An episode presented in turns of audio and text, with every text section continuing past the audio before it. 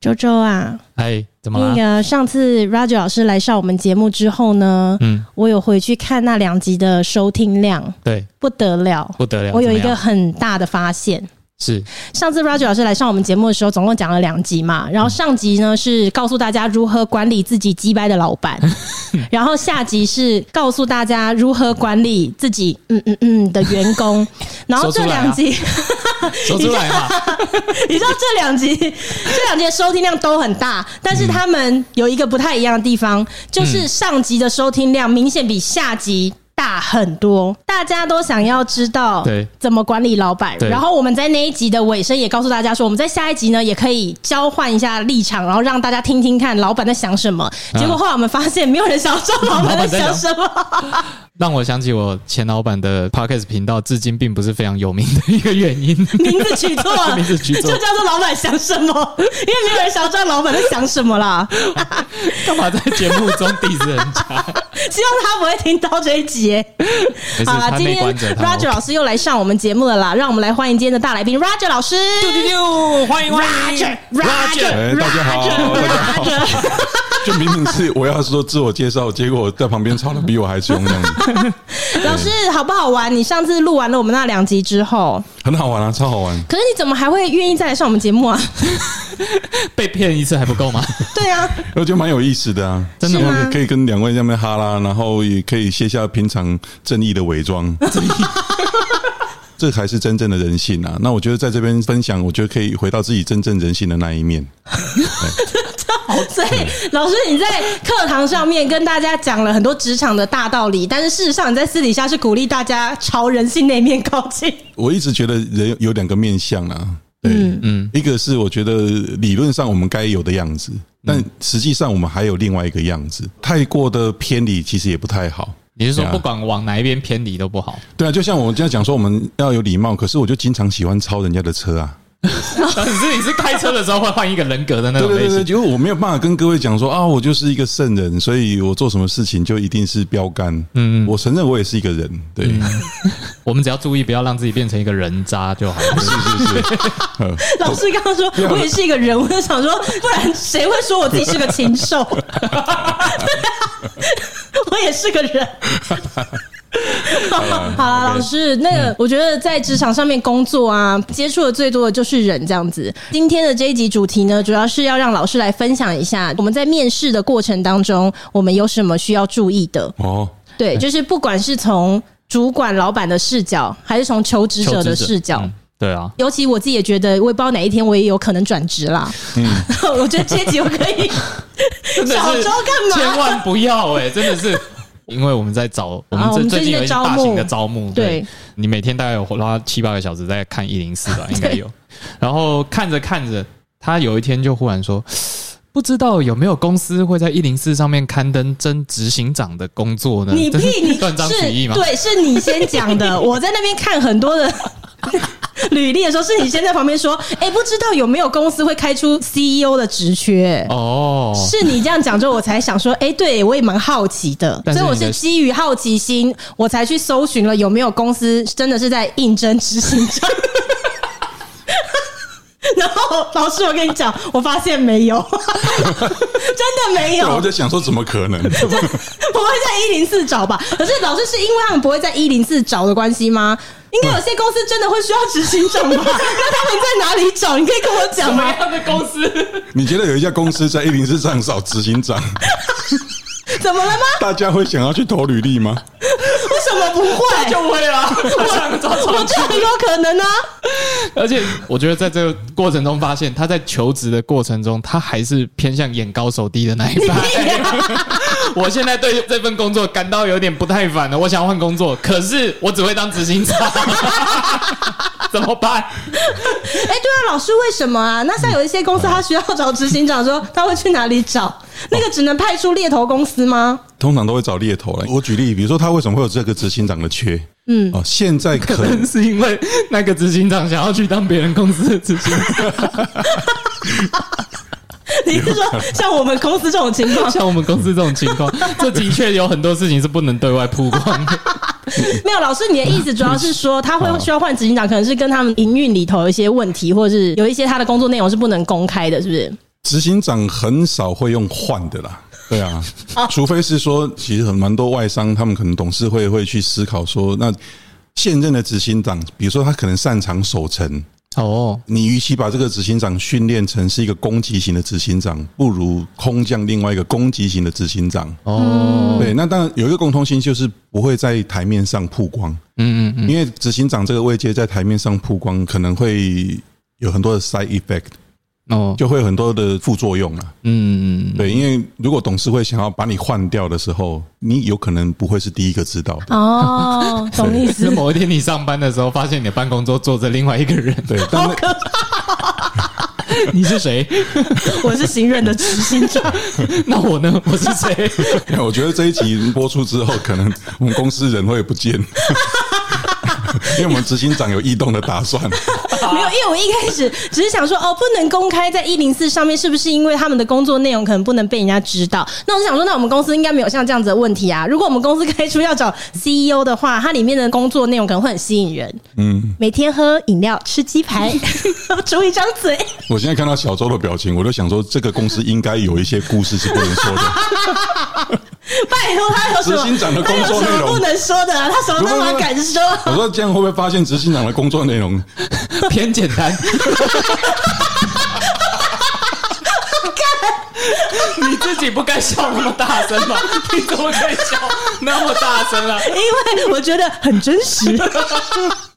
好，没有，等一下，等一下，Rush 老师，我认真要问一个问题啦，就是因为我们最近在做大型招募嘛，所以我们就面试了非常多的求职者。然后我们在面试的过程当中，因为我这辈子没什么转职的经验，我一个工作就做了十五年，所以呢，我通常在面试的时候，如果我看到那种在面试里头，呃，显然非常的紧张，或者是你可以感觉他可能是因为紧张而没有把他的全力发挥出来的，我都会想说。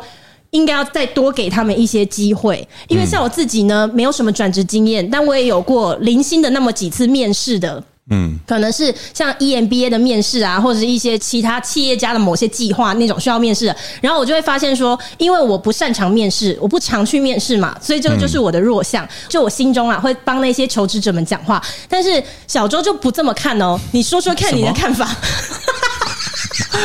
一般来说，求职者大部分来讲都会在面试的那一次表现出他最好的状态嘛。对啊，我们会特别把自己好的那一面呈现出来。嗯，可能到职之后，你就会观察说，嗯，可能跟他面试的时候所呈现出来的样子，要稍微打个七折或八折这样子。所以我们就变成说，在面试的时候，是不是要稍微标准要拉高一点？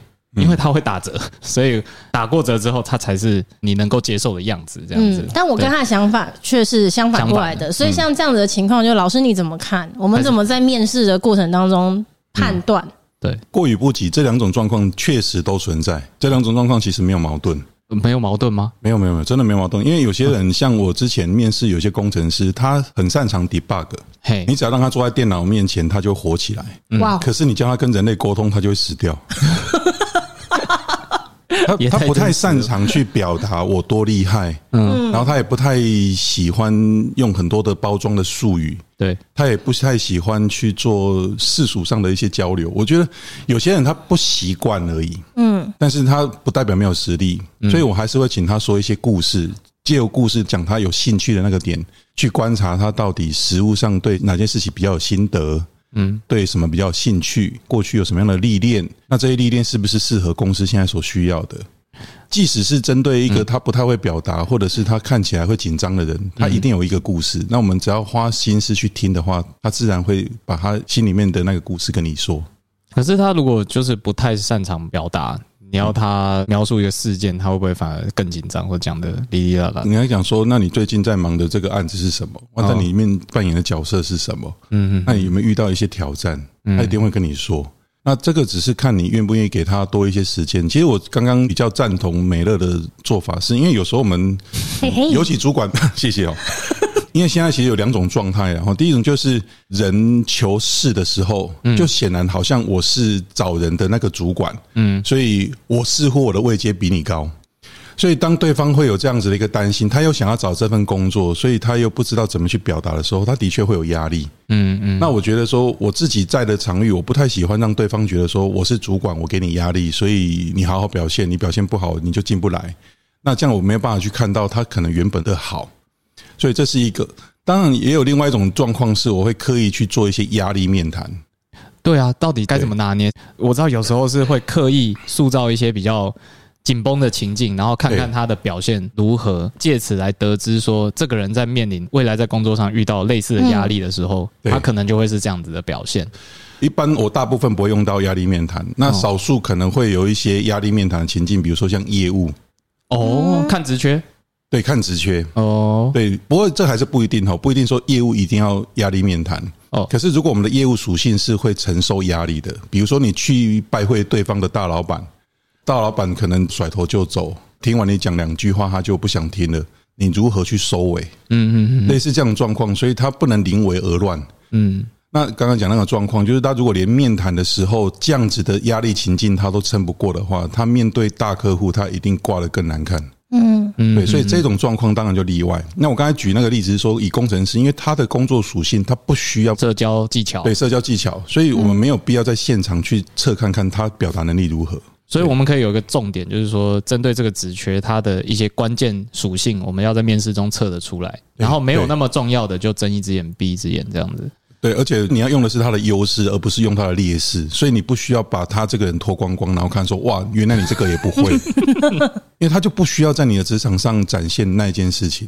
哦哦，对，我们在设计题目的时候，必须要先想好，对不对？才能够该试的东西要试出来，然后不那么重要的不要浪费时间。是是。但老师是不是不管哪一个职务，你都还是会去想要多了解一下这个人的人品跟性格如何？当然了，一定要了解啊。那有没有一些很好用的、实用的问题，是我们在面试的时候可以使用的？性格或许有机会，嗯，人品测不出。人品，我觉得他没办法用问的。像是老师相貌堂堂，谁知道 开车的时候会超车？对，你讲的没错，你讲的没错。就是我大部分的时候脾气都很好，但是我坦白说，我开车的时候，方向盘，对，我只要看到前面那一台车的前面竟然还有空格的时候。你就不行了，你就不行，我就觉得说天哪，他怎么可以慢成这样？嗯，可是我大部分是很慢的。你听我讲话就知道。他已经开到一百八了，你还要人家怎么样？对啊，才开一百八，那显然他没有尽力啊。你真的没有尽力。老师，那如果你说人品比较难用问的，那性格呢？有哪一些问题是你在面试的时候可能会使用的？其实面试这件事情，它有很大的迷思，就是你以为你可以问出个所以然来，但是大部分其实问不出完整的人。嗯，所以通常我们还会搭配一些测评。什么叫测评？测验的工具，测验工具，测验你的性向、你的风格、你的个性，然后你的 competency。嗯，人其实会有盲点啊，包含我自己都有盲点。嗯嗯，对，像我自己，只要找我自己要的人的时候，我一定有盲点，因为我通常找人的时候，我自己就会急，就是我不会没事想找人嘛。我想找的人一定是我现在有缺的，有缺之后我就有压力，发现说，哎，这个人哎好像也不错啊，哎，这个人虽然他没那么得体，但应该可以训练吧。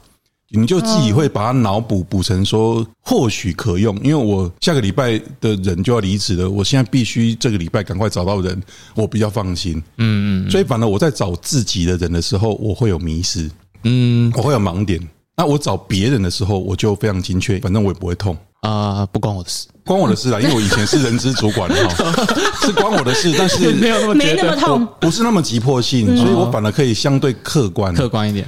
所以我们讲说找一个人的时候，刚刚讲到第一个，我会用一些测评的工具，先做一个轮廓的概况，嗯，知道说他大概什么样的风格，那他的适应性怎么样，嗯，那另外面谈的时候，我会尽量去找一些相关的人一起去谈，从多面向去复谈，嗯嗯嗯，那才能够从不同的角度去观察这个人。甚至我们在面谈之后，还会看职缺，会做一些 reference check，哦，了解一下他之前工作的一些状况。那实物上，比如说刚才的性格，面谈的时候的确就像刚才小偷讲的，你会表现出很稳定的一面，可是我们没办法去看到他遇到挫折的时候、遇到压力的时候的那个状态。嗯嗯，他搞不好遇到压力的时候、遇到冲突的时候会暴怒。嗯，但是我们不知道。哇，暴怒很酷哎。对啊，所以我们即使在找人的时候，会相对比较严谨呐。嗯嗯。所以方法会很多，没办法说哦，你用了一个什么神奇的问句就可以找到一个神奇的人。嗯，老师，那你觉得这个方式好不好？就是说，如果我们在面试的过程当中问求职者一些问题，有可能是从他面试里头他分享的东西，我们一直往深里问，一直问，一直问，问到底，问到他答不出来为止，然后我们用那个点上面他的反应。来看，你觉得这个会不会是准的？那你用什么方式问？警察办案也是这样问的，那有没有效果？我觉得有。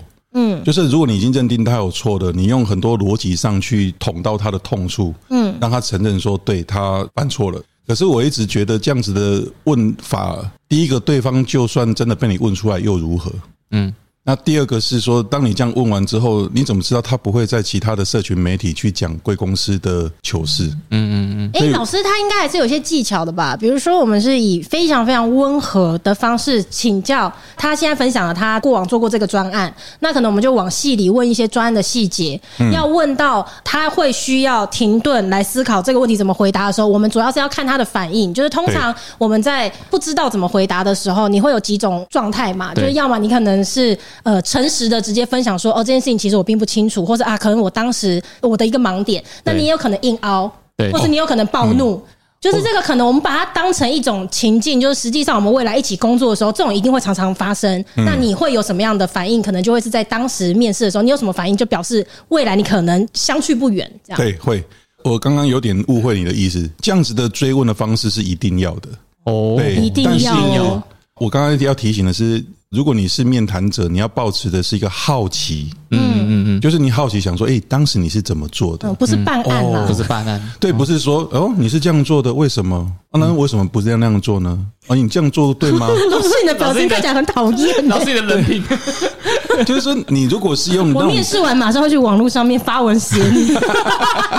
刚刚那个 Roger，对啊对啊，就是如果你是用这样子警察办案的心态来，我就是来抓你的小辫子。你看，你让我抓到了吧？你该死。嗯，不要是这样的话，我觉得是不妥的，这样不礼貌了。对，不礼貌之外，我觉得甚至是伤人的，我觉得没有必要。嗯嗯，那当然，如果你用的是追根究底，但是好奇说，哦，你当时是做这个专案。哦，那你当时遇到的困难，那时候是怎么想的？嗯嗯嗯。所以你就是用好奇，你真心想要了解的时候，他其实反而愿愿意跟你讲。甚至他跟你讲到说：“诶，对，当时那段我确实没有处理的很好的时候，他也是真心在跟你反映的。”嗯。所以我经常在讲说，面谈不是拆穿一个人，而是去了解他适不适合我们公司而已。嗯。那他不适合，不代表他是烂人呐。对。他或许只是不适合我。们比较烂。是因为。也有可能啊，又或者是他可能是适合去竞争对手公司上班。对对对对对对。哦，所以我们应该是保持开放正向的心态去请教，或者是邀请他多说一点他的想法，这样子。那美乐刚才讲的这个，其实我们在实务上有一个做法叫做行为面谈法。哦，那我相信现在听众如果要听这一段，应该会是个重点。是我认识的百分之八十以上的专业的 HR 都是用行为面谈法。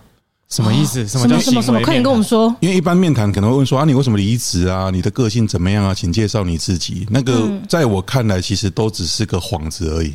什么幌子的意思？它其实是一个包装，说哎，那小周介绍你一下你自己吧。哎，当时为什么离职？嗯嗯嗯。其实我真正想要去切的是说，那你可不可以举一下当时离职前你在做些什么？其实我还是要回到那个叫行为面谈。嗯，那什么叫行为面谈？其实就像刚才美乐讲的，我们会去针对他的表现。去问他当时的经历，因为我们相信一件事情，是你当时如果曾经经历过，那你曾经有做过，你就会有相关的历练，你有相关的心得。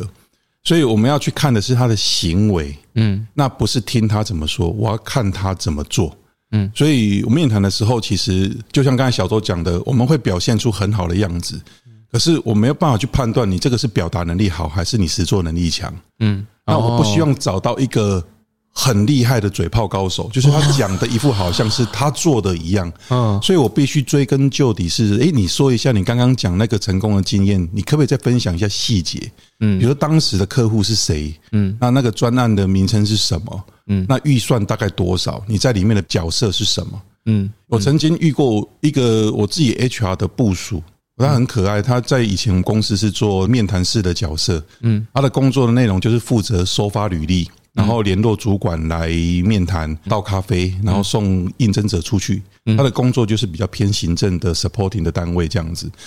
可是我有个朋友，他来问我说：“哎，你们家最近那个某某某，嗯，似乎有在市场上找工作。然后他说他会做。”组织设计，他会做人力资源盘点，他会做薪酬分析。哇哦！我说哇，你们公司这么 junior 的妹妹就可以做到这样子的位阶，而且听他说，嗯，听他说，他讲的非常的清楚哦，显然是深藏不露。对对，他就问我说：“哎，Roger，你怎么看这个人？”嗯，那我说：“因为他看过我开会啊。”哦，对，因为他在我们开会的时候，他可能在旁边有做会议记录，所以他的确看过我们如何做薪资政策啊，如何做这些跨部门的会议，嗯，所以他就会把他看到的情境描述的好像他身历其境，但是他的身历其境也仅止于他看到而已，嗯嗯嗯，所以他回答不了细节，所以只要深入去问他细节，他当时是怎么做的那个行为，嗯，他就回答不出来了，哦，对。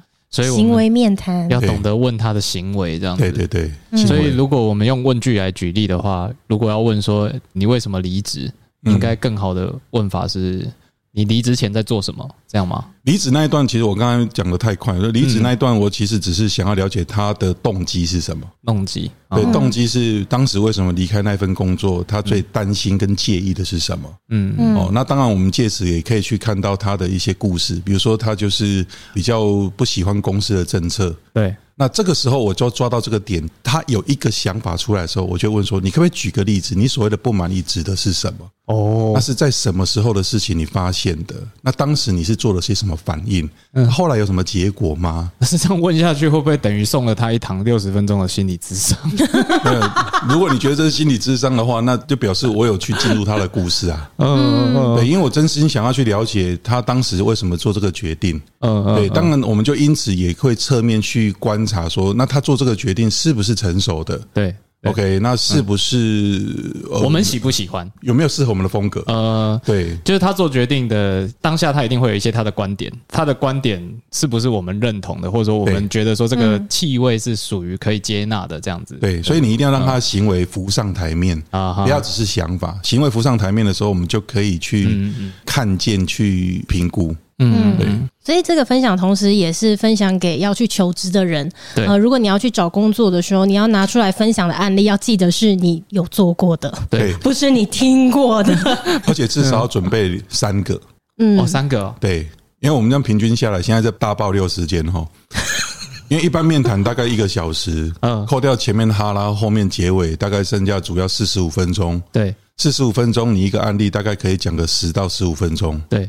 所以你如果准备不到三个，你很快就被问穿了。你如果只能讲一个，那显示出其实你的精力有限。对，因为我们都知道说，你知道要做行为面谈，所以你背了一个行为给我听嘛。嗯嗯。那我通常说啊，那除了这个例子之外，还有没有别的？嗯。那你说哦，嗯，诶，那我就知道说没有嘛。嗯。那既然没有，我就知道你前面那个是背的啊。因为真正厉害的人不会只有一个例子啊。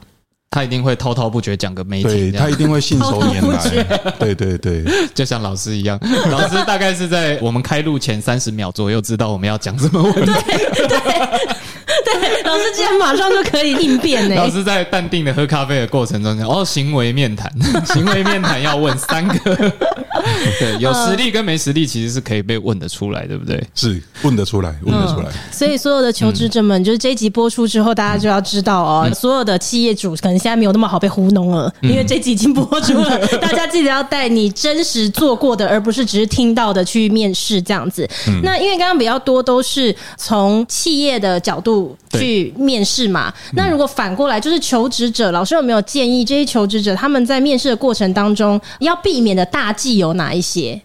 这个的确会比较容易问到我，因为我从出社会到现在一直都是甲方哦，就是我负责看谁可以进来，谁不能进来。对，我反而可以分享说，我自己之前为什么比较少去找工作？说，哎，Roger，你都没有找过工作吗？我说真的，我还真的不太找工作，都是工作找你，对，就是比较说是朋友介绍。所以你刚才问说面谈注意什么？我觉得你反而可以去思考说，你的求职策略是什么？策略啊，这东西可以有策略，有啊。比如说你想要进到这个行业，嗯，那你有没有去参加相关的社群？哦，不管是虚拟的社群或者是社群，社群。虚拟的社群，或者是实体的社群，嗯，你要去了解那家公司它现在发展的状况，嗯嗯，然后你有没有去掌握现在这个市场的趋势？是不是真的在这个行业或者这个产业里面，你非常的专注，相关的人脉、相关的这些 know how 都是已经 ready 好。嗯，所以刚才讲到求职的策略，你不是在面谈当天在准备说我如何回答题目，嗯，因为你没办法去掌握这个应征者他要那个面试官。他要问你什么问题，对，所以你平常如果可以做这些准备的话，你在面谈的时候才可能不会乱掉了。就是你平常就要收集公司相关的资讯啊，然后或者是比如说我们是电商产业，然后他可能就要常常去电商的一些社团或者是线下聚会去交往一些人脉，这样子，对不对？所以我刚刚讲说，求职这件事情不等于面谈。嗯嗯嗯。那事实上，比如说我认识美乐，嗯，可能未来如果有机会合作的话，美乐考不好优先会想到我。嗯，有。哦，或者是说我在其他社群我有遇到哦，小周，可能小周哪天想到说，哎，我要找一个人，我来问一下 Roger 看看。嗯嗯。所以包含我自己在找我自己的人，其实有部分是从数字银行来的，对，可以从这些平台来。二者其实我更大部分找到核心的，其实都是人脉来的。呃，都是透过某些相关的关系，对对对，所以我如果要找一个优秀的 marketing，我可能会说小周，你的学校之前认识的同事或同学，有没有一个你觉得想到厉害，你就会想到他的？那个人电话是几号？对，我就直接用你嘞。有的话都已经被我叫过来了。对啊，老师，如果你要找优秀的 CEO，也是可以来问我。有有，我会自荐。我的电话零九八八。对啊，老师，那你主要比较多的时候是在当面试者角色，以你的角度出发，你觉得求职者哪些行为是你真的觉得没有办法接受的？因为反过来，这可能就是求职者应该要避免的一些忌讳。这样子，我没有特定说什么偏好，但是如果让我选的话，我觉得他眼高手低。我举个例子哈，嗯，有时候手低，不小心旁边的人就中箭，你说我吗？哦，对不起。有时候我会去看他非面试的时候的样子。对，我可能会去问我们的总机，总机小姐，总机小姐。对，我会问说，那当时他进来的时候他在做什么，应对怎么样？哦，通常总机也归我管了。嗯，所以我问他说：“你觉得这个人怎么样？”嗯，他其实会跟我讲说他看到什么。哦，就是说有一些面试是这样子，从你踏进办公楼的第一秒开始就在面试了。对，不是坐进那个面试的房间才开始面试。对，小朱要不要分享一下那个空姐？对啊。空服员是这样子，我太太是空服员，传说是这样，他们在面试的时候，其实进去建筑物的时候，嗯，除了进去面试官之外，它中间会有很多，有时候会有，比如说清洁阿姨啊，或者是是行政人员啊等等，他们其实都是在面试的一环里面。Yes，他们会其演员就他们是制度型的在管理这件事情，他们会收集各方的意见来判断这个人在没有被看到的时候，他的仪态是不是好的，是不是一直在坐不住啊？因为空服员的坐姿或站姿那些行走仪态都是他们的专业能力之一，嗯嗯，所以如果你在没人看到的时候就很歪，或者是 好像在说我。抠鼻孔，抠鼻孔的不雅观的，他们其实就已经过滤掉了，这样子，对。对对，听说是这样。对，我以前是没有到那么严谨，嗯，对，那但是我通常会去问，像比如说阿姨，我也会问。他是不是眼高手低？就是看到面试官，他就说哇，毕恭毕敬。但是对于比较基层的人，他就是不屑一顾。嗯，或者他有没有说谢谢？因为有些人帮他倒茶水，他会觉得说应该的。嗯嗯，对。但是有些人他会说，哎，谢谢。你眼睛有没有看着对方？这些其实都是小细节。这个是不是有一个说什么？要看一个人真正的人品好坏，不能看他对于位阶比他高的人，要观察他位阶比他低的人，他的互动方法是什么？对对对，我这个也是一个参考点。所以小周，你刚才问说我。会抗胜什么？其实我抗胜的比较像表里不一啦。哦，就是他说的跟他做的其实不不 match 的。如果今天他对总机小姐很不礼貌，他对你也一样不礼貌，你就会欣赏他，对不对？我要看他不礼貌什么？我说真的，他如果对我不礼貌，表里超一致。但是我对我不礼貌，我要看一下他是因为很有自信不礼貌，还是他只是想要去掩饰他的不足而已。哦，其实我面谈我真的不太会受到情绪太大波折，就对我来讲，任何行为都是他个性的一环。嗯，所以我不太会很快的要去主观判断说，哦，你这样子不对，嗯，哦，你这样子就不妥。嗯，哎，我算是比较理性派的啦。我坦白说，嗯嗯嗯，我不太说奇装异服或什么让我不舒服，所以我就不用它。老师比较好奇的是他行为背后的动机跟原因是什么？这样对哦。老师的面谈感觉真是可怕，可是因为我走进去不小心就是赤裸裸的。对，我举个例子，我之前有个朋友，他写了一本书，他书名叫做《贾博士来应征，你敢用吗？》嗯，不太敢吧？对啊，那贾博士是不是一个人才？对，但是他可能对你没礼貌啊，超级鸡巴的。我是举例啊，但我们对他不熟了，你怎么知道他超级鸡巴？没有，我看太多他的书，他很喜欢贾博士，所以我是说，你能够去用他的风格来断定他能不能用吗？我倒觉得这样又太武断。嗯，对。回到刚才梅乐问的说，那我们如果是应征者，当然你也不用说一开始就显现出自己很桀骜不驯的那个样子。嗯，对，我觉得倒也不用这样子，就是你做自己就好了。我觉得一个 成熟的，自己本身就这么的桀骜不驯，怎么办？也也没关系，因为你再怎么装，你装进去，到时候你还是很痛苦，你只是痛苦而已，是真的不会比较快乐。应该会建议求职者在面试的时候，就是表达你最自然的做自己啊。是我我是真的觉得说，你不要骗。然后你也不要过度包装，嗯，对。但是你不能说哦，我平常就穿拖鞋，我就穿拖鞋去，倒也不用做到这么做自己。因为基本的礼貌礼仪还是要有啦，基本的礼貌要有，但是你不用太包，不要太包装自己原始的个性跟样子。找工作很像找情人呐，哦，就是交往的时候其实也是一样啊。如果你过度的包装，哎，这个红线牵成了，事后也会断掉啊。没错，没错，真的，真的，强摘的果子是不甜的。对，没错，强摘的果子是。不甜的。想当初我跟我老公交往的初期，也是因为我做自己的关系。老师，你有想听这个故事吗？我我比较想要，老师拿，我比较想要听宝哥说。他现在目前有没有回想当时那一段，有什么惆怅的感觉？会想说，当时自己真不知道怎么了，为什么会看中一个在 KTV 里面唱阿娜达的女子？因为我当时非常的做自己啦，大部分看到女生都会稍微装一下这样子啦。对，因为我那时候也想说，这个应该也不是有机会发展的对象，没想到，没想到，没想到结婚啦！结婚，通常越冲突的越容易吸引到。好，那我们最后来问一下老师，有没有可能来提供一些面试的技巧给求职者来练习，或者是说他们在面试前可以先准备的东西呢？我觉得刚刚讲做自己这是一个，那你要准备，当然第一个你对对方公司的了解。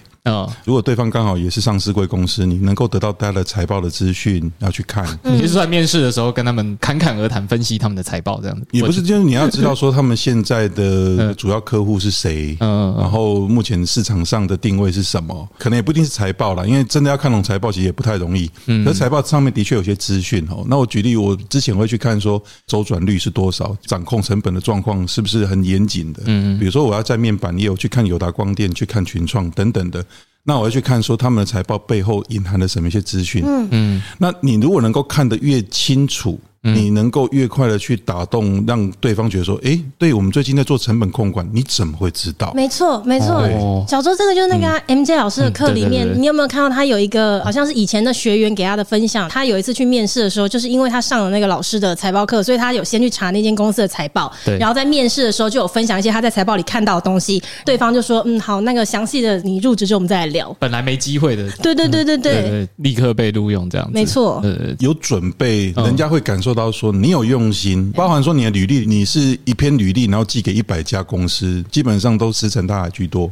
因为老师，我们在我们自己的一零四上面，当我刊登职缺的时候，因为你可以选择从一零四直接投嘛，但是我会在每一个职缺里面，我会放一段话是 email。如果你对这个职务有兴趣的话，也欢迎你除了一零四之外，你有另外一个选择是你可以 mail 过来，然后上面就会再附一个。如果你是 mail 过来的话，也许你可以针对那个职务，你可以准备哪一些资料。求职者他会愿意 mail 过来的话，我觉得他已经是先过一环了。对，就他愿意多用心一点，而不是只是寄出公版的履历。那他如果没有进来之后，又有依照你上面说的，就请你再附上什么的话，那他又过了第二环，就那个用心的程度会不太一样。当然了，啊，这个差很多，因为我们也会看说你是不是真正了解这个产业跟我们公司，嗯，你是不是真的在乎？嗯。第三个，其实我会看你有没有准备。那我自己私人有一个风格，我觉得如果你愿意事前做准备的话，我相信你会是一个好的 worker。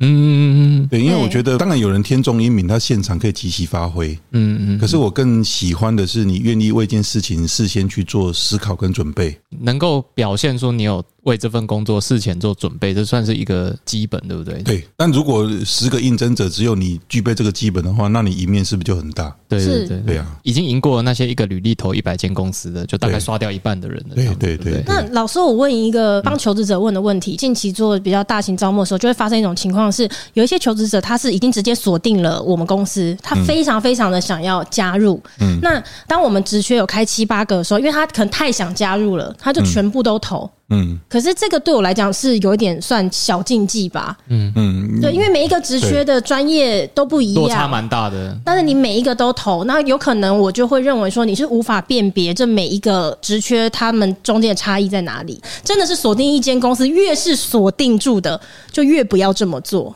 那当然不要这样做啊，因为就不专心了嘛。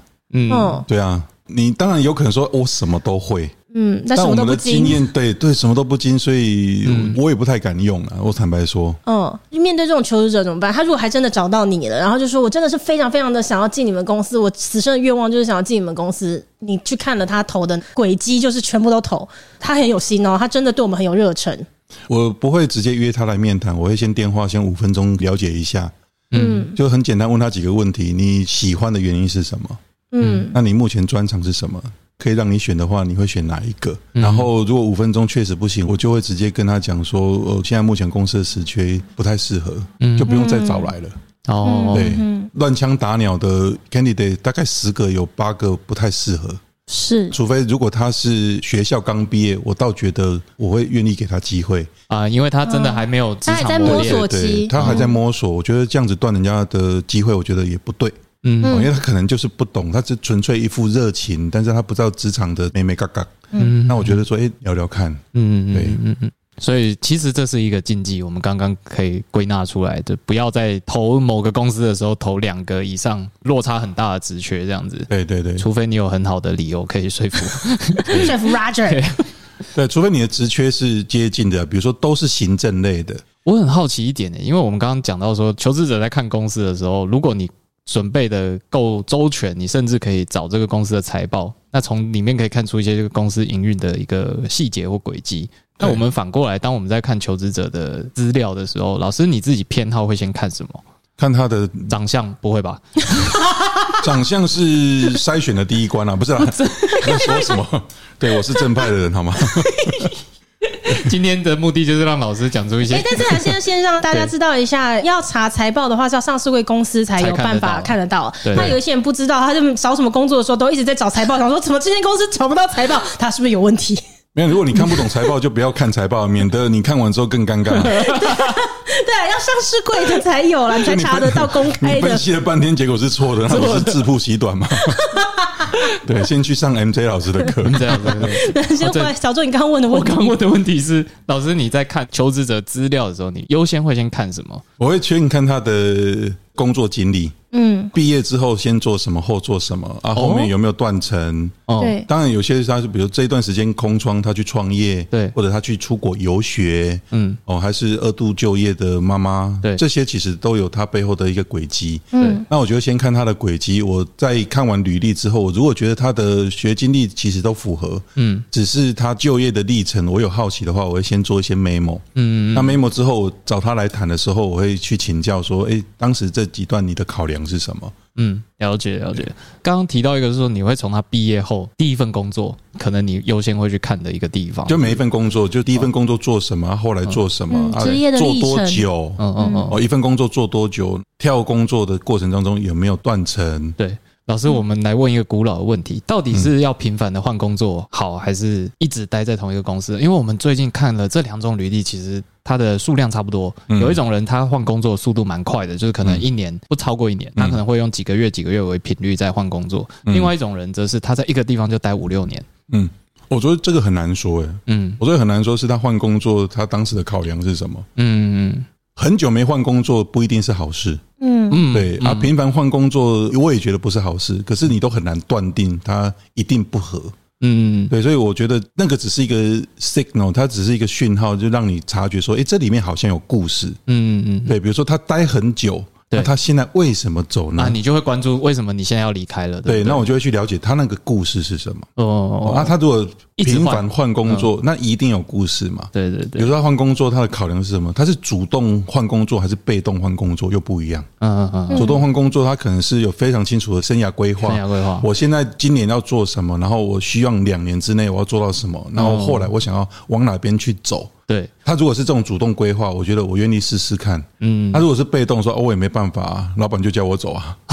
对，那就另当别论了。对，其实我真的觉得，刚刚 Roger 老师讲求职的历程啊，老师刚刚是说他会去细看这个东西嘛。然后我也是在公司的 HR 身上也是学到蛮多，像这样子怎么去看他们的求职历程。有时候我们会看到一种履历，他每一个工作跟工作之间，他可能都会有个空窗期哦，三到五个月啊之类的，短也好，长也好，反正它就是一定是有空窗期。然后那一开始我。不晓得就是要特别注意这件事情，然后是我们的 HR 就跟我说，他联络对方的时候，他会多了解他的每一段空窗，因为有一种可能是你为什么每次都空窗？因为你每一次的离职都是非常匆忙的。我不高兴，那我就现在离职，所以你根本都还没有找好你的下一份工作哦。我们就真的有遇到那一种求职者，HR 他了解了过后发现哦，因为他每一次都有空窗期，就是因为他每次都是不爽了，他就先离职。嗯，他不能是对前女友特别怀念的类型嘛？他需要花一点时间才能淡忘上一段感情，他才可以。这种例子比较少吧？我每天起床都还是会忍不住想要去那间公司上班，可是我已经没有门禁卡，我进不去了。我走到门口，我又停了下来，只好回家。他可能蛮适合做编剧的，可能是个重感情的类型。没有这种例子，很少，很少啦。对啦，但大部分没有这样子啊。我觉得小周这一次的压力比上次大，因为他最近也快要被招募给，他快被烦死了。不过快好了啦，他那边差不多了啊，好累哦。老师很明显发现，我们这两个人最近可能各自瘦了一圈。老师，我们才一两个月没有见而已，这一两个月我真的是好累。下次什么时候大招募我也来参与一下？我需要减重，可以吗？老师，我觉得老师好适合当面谈官。我们下次打完招呼就说，接下来是我们的面试官 Roger 老师。Roger，Roger，每次老师出场的时候都要有 Roger，Roger，Roger。好，老师，那你答应我们好不好？好了，好了，好好，哎，那赶快把这集结束了，等下我再问老师这样子，因为老师我还有一两个关键的职缺，我需要你的帮忙。好，没问题，没问题。老师说没有问题耶，小周老师应该不会是胡乱我的吧？老师不会，但是老很难说。老师他开车的时候就是人品 比较负面那一面会出来，是没有一致这样子。我我搞不好待会就会骂员工了。好，谢谢 Roger 老师今天来上我们的节目，我们下一次见喽，拜拜，谢谢，拜拜，谢谢大家。